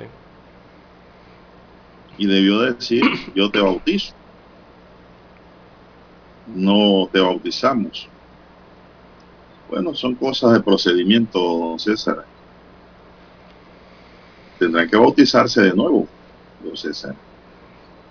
Si son católicos todavía, porque mucha gente es católica y se vuela para otro lado también. Sí, o, ¿Usted sí, sabía? Sí, no, sí, sí pasa. Y renuncian entonces a la iglesia, a los padrinos y a todos, ¿no? Eh, sí Se pasa. van a otras religiones Así sectas. es. Eh, por el tema de, bueno, algunos señalan bautizar al niño sin el consentimiento, ¿no? Del niño. Cuando crece entonces cambian de opinión. Bueno, de todo ahí en la viña, en la viña del Señor Don Juan de Dios. Bien, Así las 6.57, 6.57 minutos eh, de la mañana en todo el territorio nacional. Eh, Recuerda que ayer le trajimos a colación una información de otro niño que había caído a un pozo. Eh, bueno, los Ajá. equipos, eh, esto ocurrió en Afganistán y los equipos de rescate hayan sin vida también a este niño que cayó a un pozo de agua en Afganistán. Así que su nombre era Haider, eh, de seis años, eh, se precipitó al agujero hace tres días y la escasez de recursos entonces mecánicos, ¿verdad? De equipos mecánicos dificultó el rescate, finalmente lo encontraron, perdón, sin vida en el fondo del pozo. Una lástima, ¿no? Eh, esto que ha ocurrido.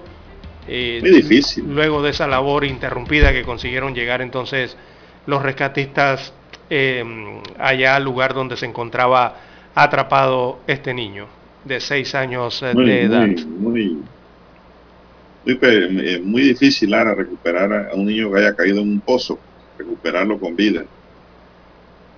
Muy difícil. Bueno, y el Parlamento de Ecuador aprobó ayer la legislación que regulará el aborto por violación en el país, decisión que requirió dos votaciones y que no termina de satisfacer a grupos de mujeres porque consideran reducido el plazo que da para interrumpir el embarazo. Esta ley contempla que las mujeres víctimas de violación que hayan quedado embarazadas pueden interrumpir la gestación hasta 12 semanas después y excepcionalmente hasta 18 en caso de niñas, adolescentes y mujeres indígenas. Eh, Este día la Asamblea ha dado una nueva muestra de la responsabilidad y transparencia cumpliendo la labor delegada por sus, por sus mandantes, expresó la presidenta del Legislativo Guadalupe Yori. La norma obtuvo 76, 75 votos a favor, 5 más de los 70 requeridos para que saliera adelante el proyecto de ley que fue sometido en enero a un segundo debate en el Pleno. El presidente de Ecuador, Guillermo Lazo, tiene un plazo de 30 días para promulgar eh, la norma en el registro oficial o para vetarla parcialmente. La verdad, don César, eh, es que los embarazos producto de la violación esto en este país no, no se permitían. No se permitían. Y ahora pues se va a permitir. Indudablemente, don César, que esto también va en contra de los preceptos eclesiásticos. La iglesia dice que no se debe interrumpir, porque es una vida. Pero la ley dice otra cosa ahora. La ley dice, bueno, esto es producto de un delito. Y es producto de un delito, usted no puede mantener una madre condenada para el resto de su vida con algo que no deseó. ¿Qué le parece? Qué difícil es tratar el tema, ¿no? Y ponerlo en una balanza para determinar a quién le asiste la razón. Bien, son las 6.59 minutos, señoras y señores. Vamos a hacer una pausa para volver con más del acontecer nacional. El satélite indica que es momento de nuestra conexión. Desde Washington vía satélite y para Omega Estéreo de Panamá, buenos días América. Buenos días América, vía satélite desde Washington.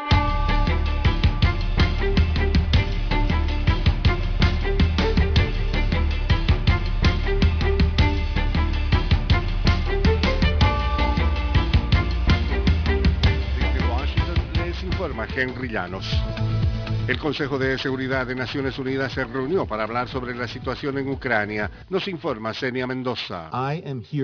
Estoy aquí hoy no para comenzar una guerra, sino para prevenirla. La información que presenté aquí está validada por lo que hemos visto desarrollándose a plena vista ante nuestros ojos durante meses. El secretario de Estado Anthony Blinken alertó al mundo desde el Consejo de Seguridad de la ONU acerca de las intenciones de Rusia de avanzar con la creación de un pretexto para invadir Ucrania y resaltó el uso de los medios de comunicación comunicación del gobierno para difundir alertas falsas. Celia Mendoza, Voz de América, Naciones Unidas. El expresidente Donald Trump y dos de sus hijos deben declarar bajo juramento en la investigación civil que realiza el Estado de Nueva York sobre negocios, determinó un juez el jueves. El juez Arthur Engoron ordenó que Trump y sus dos hijos mayores, Ivanka y Donald Trump Jr., acaten las citaciones emitidas en diciembre por la fiscal general del Estado de Nueva York, Leticia James. Trump y sus dos hijos deberán presentarse a declarar durante los próximos 21 días, dijo Engoron.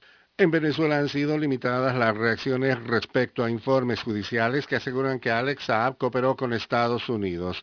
Desde Caracas nos informa Carolina Alcalde. Tras más de 24 horas de la publicación de documentos judiciales que revelan que el empresario colombiano Alex Saab, acusado por Estados Unidos de lavado de activos y considerado por el gobierno del presidente Nicolás Maduro como un diplomático venezolano, colaboró como informante de la DEA, surgió un pronunciamiento desde las altas esferas gubernamentales. Así reaccionó Jorge Rodríguez, presidente de la Asamblea Nacional de mayoría chavista. Si es así, ¿por qué le sacaron dos dientes golpeándolo salvajemente allá en Cabo Verde? ¿Por qué lo torturaron de manera indecible? ¿Por qué lo tienen en condiciones inhumanas en una cárcel, en una celda? Carolina Alcalde, Voz de América, Caracas. La cifra de muertos por inundaciones y deslizamientos de tierra que afectaron a la ciudad montañosa de Petrópolis se elevó a 117 y las autoridades locales dijeron que aún podrían aumentar mucho ya que hay 116 personas desaparecidas.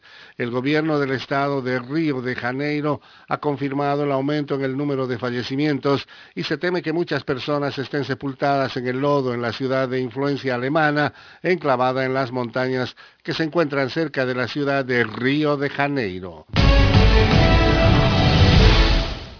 El Departamento de Justicia de Estados Unidos contrató a una experimentada fiscal de delitos informáticos para dirigir su nuevo equipo nacional de control de criptodivisas y anunció que el FBI va a poner en marcha una unidad de análisis de cadena de bloques y de incautación de activos virtuales. La creación de la unidad de explotación de activos virtuales en el FBI se produce tras la mayor incautación financiera del Departamento de Justicia. a principios de este mes acusó a un matrimonio neoyorquino de presunto blanqueo de bitcoins que fueron robados en el ataque informático de 2016 contra la bolsa de divisas digitales Bitfinex y que ahora están valorados en más de 4.500 millones de dólares, destaca Reuters. Los reguladores locales, bajo la dirección de la Casa Blanca, han intensificado su escrutinio del sector de las criptomonedas, a raíz de una serie de ciberataques de gran repercusión que se produjeron el año pasado contra la mayor red de oleoductos de Estados Unidos y el mayor proveedor de carne de vacuno del mundo. Los grupos que usan software de secuestro de sistemas o ransomware suelen exigir sus pagos en Bitcoin. En un discurso pronunciado en la Conferencia de Ciberseguridad de Múnich, Alemania, la vicefiscal general Lisa Mónaco anunció que Eun Jong Choi, una fiscal que dirigió el caso contra un pirata informático ruso que ayudó a robar información sobre más de 80 millones de clientes de JP Morgan y Chase, dirigirá el equipo de criptomonedas del departamento. Tony Cano, Voz de América, Washington. Desde Washington vía satélite y para Omega Estéreo de Panamá hemos presentado Buenos Días América. Buenos días, América. Vía satélite. Desde Washington.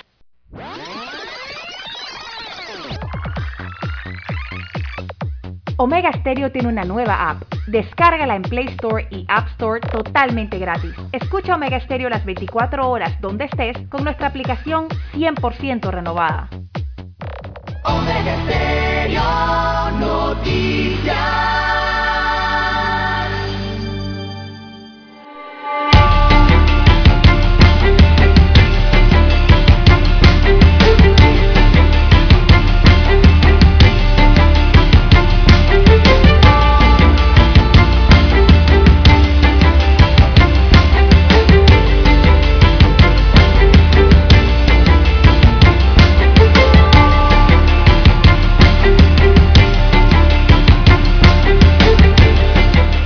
Bien, son las 7, minutos, señoras y señores. Continuamos. Tenemos en comunicación directa a la licenciada Alejandra Araúz. Ella es la presidenta del Foro de Periodistas y nos tiene pues un tema muy interesante, sobre todo para los periodistas en Panamá, que es el Premio Nacional de Periodismo. Licenciada, bienvenida a los micrófonos de Omega Estéreo. Muy buenos días, Juan de Dios, César y a todos los radioescuchas de Omega Estéreo. Efectivamente, estamos en el día de cierre de las inscripciones del Premio Nacional de Periodismo, año 2022, pero en su versión 2026. Y la verdad es que estamos muy contentos porque en esta última semana, principalmente en estos últimos dos días, se han estado registrando cada vez más trabajos que son las publicaciones, los reportajes, las entrevistas, en fin, la producción de los periodistas que trabajan desde Panamá durante el periodo comprendido entre el 1 de enero al 31 de diciembre del año 2021. Eh, ¿Qué modalidades contempla este premio? ¿Y en qué consiste el premio, licenciada? Bien, el Premio Nacional de Periodismo es una forma en la que el Foro Nacional de Periodistas por las Libertades de Expresión e Información pone en valor, visibiliza el trabajo de los comunicadores sociales y los periodistas que realmente realizamos un servicio público, un servicio para el bien social, un servicio que tiene que ser ético, que tiene que ser responsable, tiene que ser de excelente calidad, porque una sociedad bien informada es una sociedad que está en capacidad de tomar buenas decisiones. Contestando a tu pregunta, Juan de Dios, sobre las categorías, nosotros anteriormente, desde sus orígenes, el premio premiaba las categorías dividiéndolas por los, digamos, medios de comunicación periodismo impreso, periodismo televisivo, periodismo radial y también algunas subcategorías que tienen que ver con, digamos, los temas. Desde hace unos años hicimos, eh, tomando la decisión del crecimiento de los medios o las plataformas multimedias, entonces ya no es solamente por si es impreso, si es televisivo, si es radial, si es multimedia, sino que cambiamos las categorías hacia los géneros tenemos entonces géneros como mejor reportaje, mejor crónica, mejor entrevista, mejor investigación periodística, mejor cobertura noticiosa. También tenemos entonces las categorías por temas, periodismo cultural, periodismo económico, periodismo deportivo, definitivamente mejor fotografía periodística, mejor caricatura y unas categorías, digamos, especiales, que sería la categoría de periodismo gastronómico. Esa es una categoría en memoria de Ana Alfaro, recordarán a la cronista que salía todos los, publicaba todos los miércoles en, el diario La Prensa con la firma de Aristóloga. Bueno, un legado de su familia, un reconocimiento para ella es crear esta categoría especial. También está la categoría de mejor estudiante, que esa se hace presencial. Y esperamos que este año podamos retomarla. Eso lo hacemos en coordinación con las universidades. Y les comento, César y Juan de Dios, esta categoría de estudiante es muy esperanzadora porque hay estudiantes que ganando como estudiantes después, años más tarde, en el ejercicio de su oficio como periodistas en acción, entonces también han ganado. Así que, que es bueno, es bueno y desde el principio ya presenta la buena casta. Tenemos una categoría que sí se mantiene especialmente para radio, que es periodismo radiofónico, pero es que esa categoría también es muy especial y esa la presenta la Fundación Fernando Eleta Casanova en memoria de, Yoko, definitivamente. Así que tenemos al final el premio, el mejor trabajo de, del año, que es el jurado lo toma de todos los trabajos presentados y sería entonces el que tiene un mayor puntaje. Para las inscripciones, antes que se me olvide, eh, es ingresando a la página web del forum en la dirección www.forumdeperiodistas.org. Ahí están las bases del concurso, también está la plataforma en línea en la que pueden entonces presentar los trabajos. ¿Preguntas? ¿Hasta qué fecha? Bueno, es hasta, hoy. La ventaja, la ventaja es correcto, la ventaja de que sea una plataforma en línea, que lo hemos hecho así las últimas dos, tres ediciones, es que no hay que ceñirse a un horario de oficina de 8 a 5 de la tarde y que el tráfico, el tranque, que no llegó el Uber, no. Esto es en línea, así que hasta la medianoche de hoy es que se pueden presentar los trabajos. También hay una parte interesante que es como una mo- modalidad de un elevator pitch, que con cinco preguntas, el que presenta su trabajo sustenta, defiende, si lo decimos de alguna manera, relata cómo o por qué su trabajo es un, un trabajo meritorio para ganar un premio. Son preguntas básicamente como cuáles fueron las dificultades, si ese trabajo tuvo algún impacto eh, y también, o sea, porque uno considera, el, el- mismo comunicador, el mismo periodista, considera que su trabajo es digno de premio. Quiero comentarles eh, a, Juan de Dios y César y también a los radioyentes de Omega Estéreo que una de las características más importantes de este premio, en donde se- descansa muchísimo su credibilidad y buena reputación, es por el jurado. Eso Nosotros en el Fórum de Periodistas siempre, siempre, siempre nos hemos caracterizado por buscar apoyarnos en los colegas en el extranjero. En este caso nos van a estar acompañando Javier Chicote de España, Paola Andrea Gómez de Colombia, Susana Oviedo de Paraguay, Inés Capdevila de Argentina y Asdrúbal Aguiar de Venezuela, bueno, radicado en Estados Unidos ahora, eh, porque ellos, digamos, ellos no nos conocen a nosotros, ellos están completamente en una condición de imparcialidad y la impresión que se llevan del periodismo panameño es lo que ven, lo que leen, lo que revisan, lo que evalúan en los trabajos. Así que estamos muy contentos porque la gala de premiación ya le tenemos fecha. Esperamos que sea el 12 o está prevista para el 12 de mayo. ¿Por qué mayo? Porque el 3 de mayo es el Día Mundial de la Libertad de Prensa. Así que nosotros celebramos durante todo ese mes el trabajo del periodismo aquí en Panamá. Eh, César, ¿tienes alguna pregunta? Eh, No, no, hoy, hoy es el cierre, don Juan de Dios, eh, para presentar los trabajos y bueno, como ya Alejandra conocerá, los periodistas somos especialistas en eso, en el cierre. Siempre llega todos los trabajos prácticamente a última hora, ¿no? Como en cualquier redacción de cualquier medio de comunicación. ¿Cómo ha sido la participación hasta antes del día de hoy, Alejandra? Bueno, afortunadamente es buena, afortunadamente es buena porque recordemos, o sea, solamente tenemos que hacer un poquito de memoria de las noticias importantes que pasaron el año pasado, durante el 2021, todavía en pandemia. Estamos hablando de que ya la cobertura de las noticias no era solamente el tema de la pandemia y su gestión, también entonces estaba la vacunación. pasaron cosas realmente interesantes el año pasado que vamos a ver, o sea, si los medios de comunicación no están vigilando, en este caso a las autoridades, a los servidores públicos, también al sector privado, quizás la ciudadanía no se hubiese enterado, por ejemplo, de historias como la vacunación clandestina, que después resultó que no era vacuna, pero eso todavía está en investigación. Si no hubiese sido por los medios de comunicación, quizás las personas no se hubieran enterado de que había un negociado con hisopados para ir a las islas. En fin, el trabajo de los periodistas ha contribuido significativamente a descubrir, a visibilizar cosas que no están bien, cosas que afectan, que perjudican a la opinión pública. Y en fin, o sea, esa es una manera de reconocer el esfuerzo. Recordemos que durante la pandemia, por ejemplo, cuando se empezaron a sacar los grupos prioritarios para vacunación, a los periodistas, principalmente aquellos que no dejaron de estar en la calle buscando la noticia, eh, no los incluyeron, no fueron incluidos dentro de ningún grupo. Y eran personas que se estaban exponiendo. Y recordemos también que algunos se contagiaron. También tenemos colegas que tras contagiarse, desafortunadamente no lograron superar el, COVID. Así que eh, esto es un reconocimiento muy especial a ellos.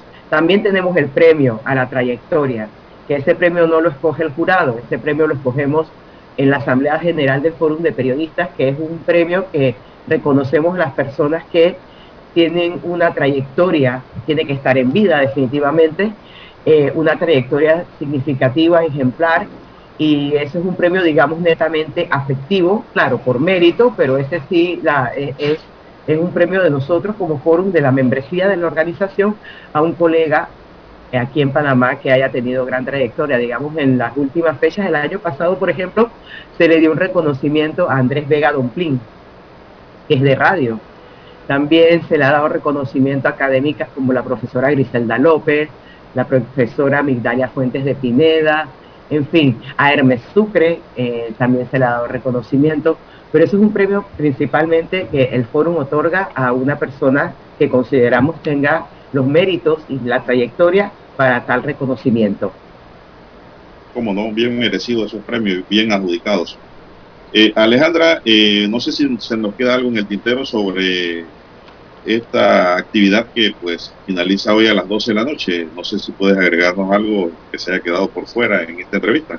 Bueno, recordar el sitio web del foro, la dirección es www.forumdeperiodistas.org, ahí están las bases con claridad se explica la descripción de cada género periodístico, cuántos trabajos puede inscribir cada, periodista, ya sea de manera individual o colectiva, en qué categoría. También están el mismo formulario. Recordemos que las cinco preguntas de introducción, ahí es donde uno, como quien dice, sustenta de manera sucinta cuáles son los atributos de ese trabajo que el periodista está inscribiendo. Y es reiterar la invitación a todos los colegas a presentar sus trabajos y sentirnos orgullosos del, trabajo que hacemos, del servicio que damos.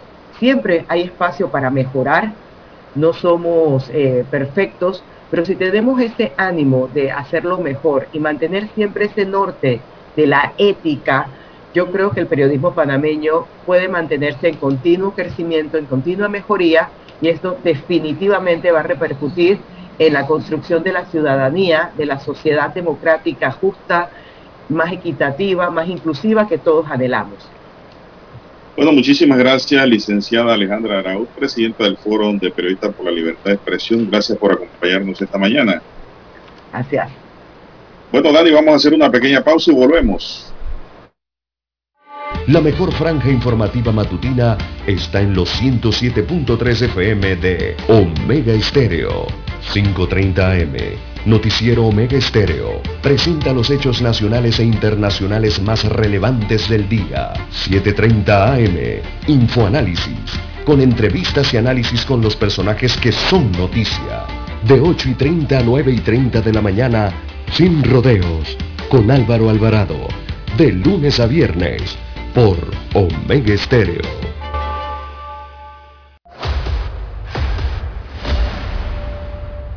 Desde los estudios de Omega Estéreo, establecemos contacto vía satélite con la voz de América. Desde Washington, presentamos el reportaje internacional.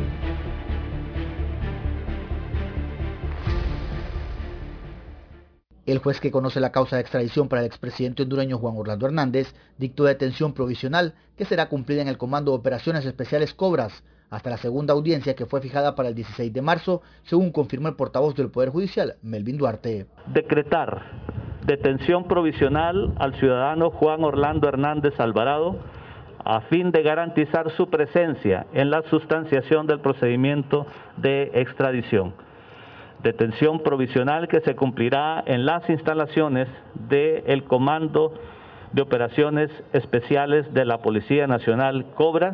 Por otra parte, el juez solicitó al Estado requirente, a través de la Embajada de Estados Unidos, la copia autenticada y traducida en el idioma español de las pruebas que sustentan la petición de extradición y la calificación de los delitos. El plazo para la entrega de este documento es el 14 de marzo, dos días antes de la realización de la segunda audiencia. Para el analista Germán Castro, el proceso de investigación contra un expresidente denota que el gobierno está en la obligación de fortalecer su institucionalidad. Debilitó o ha debilitado el sistema del Estado de Derecho y por ende eh, tienen que los funcionarios eh, estar apegados a la Constitución de la República y a las leyes. Asimismo, la defensa de Hernández solicitó el beneficio de arresto domiciliario para el exmandatario, pero el juez natural designado determinó que no era procedente. Cabe señalar que mientras se desarrollaba la audiencia en el tribunal, simpatizantes del Partido Nacional que llevó al exmandatario al poder llegaron hasta las instalaciones del Poder Judicial para mostrarle su apoyo, mientras miembros de la hora oficialista Partido Libre también estuvieron en el lugar, pero para celebrar la detención de Hernández. Ambas posiciones se enfrentaron y fueron desalojados por las autoridades. Oscar Ortiz, Voz de América, Honduras. Escucharon vía satélite desde Washington el reportaje internacional.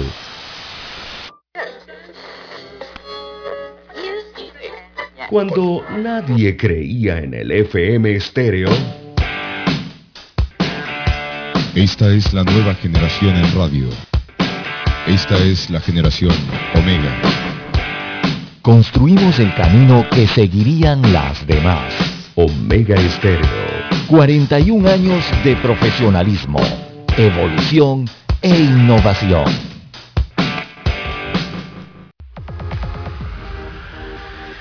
Omega Stereo tiene una nueva app. Descárgala en Play Store y App Store totalmente gratis. Escucha Omega Stereo las 24 horas donde estés con nuestra aplicación totalmente nueva.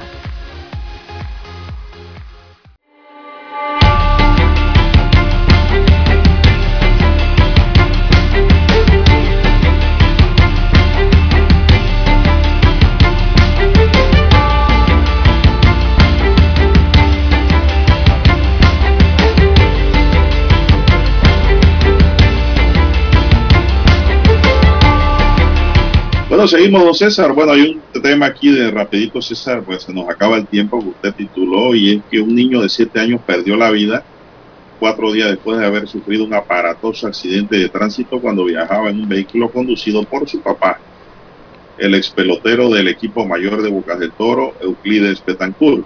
¿Se acuerdan de Euclides Betancourt? Un gran lanzador bocatoreño.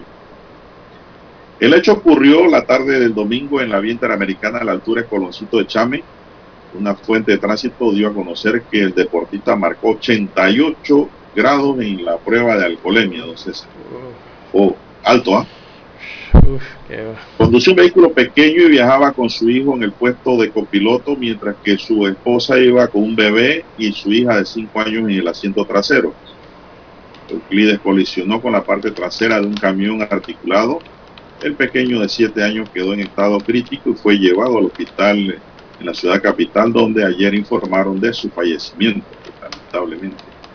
Mientras que, pues, eh, esto ocurría, pues, eh, el deportista marcó, don César, 88 en alcohol.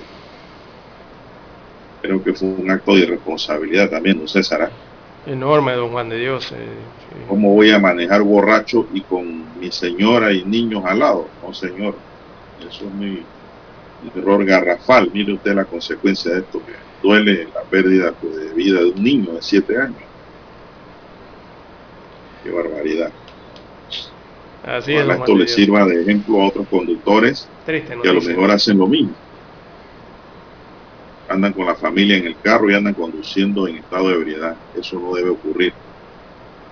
Ni con familia ni sin familia, porque es prohibido. pero mucho menos debe ser con la familia, porque mire las consecuencias. Al conductor no le pasó nada, nada más le van a suspender su licencia y ahora pues quedó un homicidio culposo y nada menos que la muerte de su hijo. Conducir es una responsabilidad, eh, el alcohol es responsabilidad de todos y bueno, mire lo que ocurrió aquí, una lástima la pérdida de esta vida de su propio hijo, ¿no? Eh, me imagino el, el, drama familiar que debe existir. No, hombre, eso es un dolor intenso. Que en, no, en este pelotero, ¿no? Sí, hombre, claro, él no tenía la intención tampoco de que su hijo muriera, ¿no? Lógicamente. Claro que no, lógico que no. Era su varoncito que iba adelante, ¿no? Era su semilla. Pero mire usted lo que pasa por estos actos de negligencia. Así es. Ese es el riesgo que se corre cuando se consumen bebidas alcohólicas y se conduce, don Juan de Dios, de una responsabilidad que es el conducir, pasas a una irresponsabilidad, eh, como es el provocar accidentes lamentables como este, que al final te dejan otra responsabilidad, ¿no? Ya cuando van a ver eh, Así es. las partes estas de que tienen que ver con las responsabilidades en los accidentes. Bueno, mire que en Colón hubo otro caso parecido de choque por detrás con articulado en Chilibre. Eh, se dio un hecho donde falleció George Edmond Graham de 44 años. Se conoció que el conductor de un camión se estacionó en el hombro de la vía porque escuchó un ruido en su motor. Minutos después, la camioneta que conducía George Graham se salió de la vía y chocó con la parte trasera del articulado. En las estadísticas, datos del tránsito indican que de enero a la fecha van 30 víctimas por accidente de tránsito a nivel nacional. Este tema de los articulados hay que tener mucho cuidado también. ¿eh? El problema es que cuando usted va manejando de noche, usted ve un articulado adelante y usted piensa que él va en la vía. Sí, despacio, piensa uno. Sí, entonces usted piensa que el articulado va adelante y que usted va detrás. Pero ¿qué pasa? Que el articulado está afuera. Exacto. Estacionado si la persona no ve bien, porque hay muchos conductores que tienen problemas de visión y de noche peor con los reflejos, también ocurren estos accidentes por este tipo de descuido con los camiones articulados uno se lo va a encontrar en la carretera por todos lados en Panamá y el mundo. Hay que tener mucho cuidado al conducir. Don César, ¿qué más? Son las 7.25 minutos. Bueno, don Juan de Dios, eh, los estudiantes de premedia y media inician el año escolar, pero el 14 el 14 de marzo. El Ministerio de Salud ha enviado información al respecto, está anunciando eso tras tomar en consideración las recomendaciones del MINSA, del Ministerio de Salud, como medidas de mitigación por la pandemia de la COVID-19, específicamente en las áreas eh, donde converjan grandes cantidades de personas, o sea, los estudiantes de los niveles premedia y media de las escuelas oficiales de las seis regiones educativas del país, iniciarán el año escolar 2022 el próximo 14 de mayo.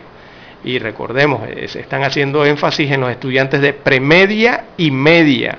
Ellos iniciarán el 14 de marzo. El resto de los estudiantes se inicia, iniciará el próximo 7. Es decir, que esta medida aplicará para las regiones educativas de Panamá Centro, Panamá Este, Panamá Norte, Panamá Oeste, allí en los distritos de Arreján y La Chorrera, San Miguelito y Colón Cabecera, según ha anunciado el Ministerio de Educación. Para que lo tengan a mente los padres eh, de familia, don Juan de Dios. Bueno, con esa nota finalizamos.